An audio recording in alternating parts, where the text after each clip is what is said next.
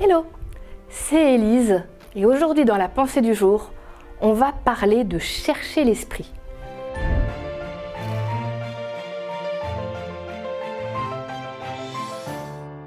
La pensée du jour se trouve dans 2 Corinthiens 3, 17.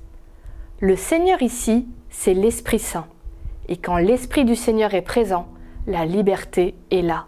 Parfois, on vit une petite vie de croyant, de chrétien, tranquille, sans haut, sans bas, sans passion, sans recherche de, de ce feu qu'il y a quand on croit.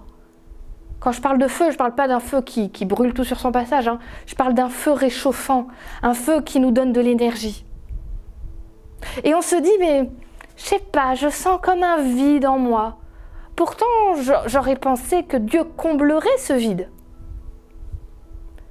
Moi, je crois que le problème, c'est que parfois, on veut une vie de foi avec Dieu, mais sans le Saint-Esprit. Je m'explique. On veut bien une vie de foi où on croit aux promesses de Dieu, où on croit qu'il nous aime, mais où il n'y a pas besoin de s'engager, où il n'y a pas besoin non plus de changer.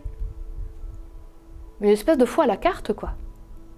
Mais la pensée du jour, elle nous dit que le Seigneur ici, c'est l'Esprit. Je me dis que le Saint-Esprit, c'est comme ça que Dieu se manifeste ici sur cette terre. C'est par lui qu'il agit, c'est par lui qu'il convainc, c'est par lui qu'il change les vies et les cœurs. Mais le Saint-Esprit, ben, il est comme Dieu. Il respecte nos choix et nos décisions. Ça veut dire que si on ne l'a pas invité à venir dans nos vies, bah, il viendra toquer de temps en temps Coucou, je suis là. Est-ce que je peux venir? Non, pas ce coup-ci. Bon, bah, je repasse demain. Il nous respecte. Et parfois, on peut passer toute sa vie à dire qu'on croit, mais à jamais rencontrer le Saint-Esprit. Ça peut faire peur le changement, ça peut faire peur l'engagement. Mais là où est l'esprit, là est la liberté, là est le bonheur, là est la joie. Je voudrais te proposer une prière, je vais la faire moi, pour moi-même. Et si tu, as, envie, je t'invite à la reprendre chez toi. Saint-Esprit, je veux t'ouvrir la porte de mon cœur. Je veux t'inviter dans ma vie pour que, avec ton aide, je puisse changer, être transformé et ressembler un petit peu plus à Jésus.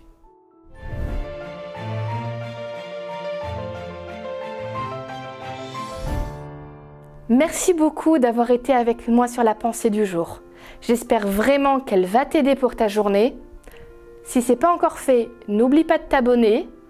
Mets-nous un petit pouce en l'air, un commentaire.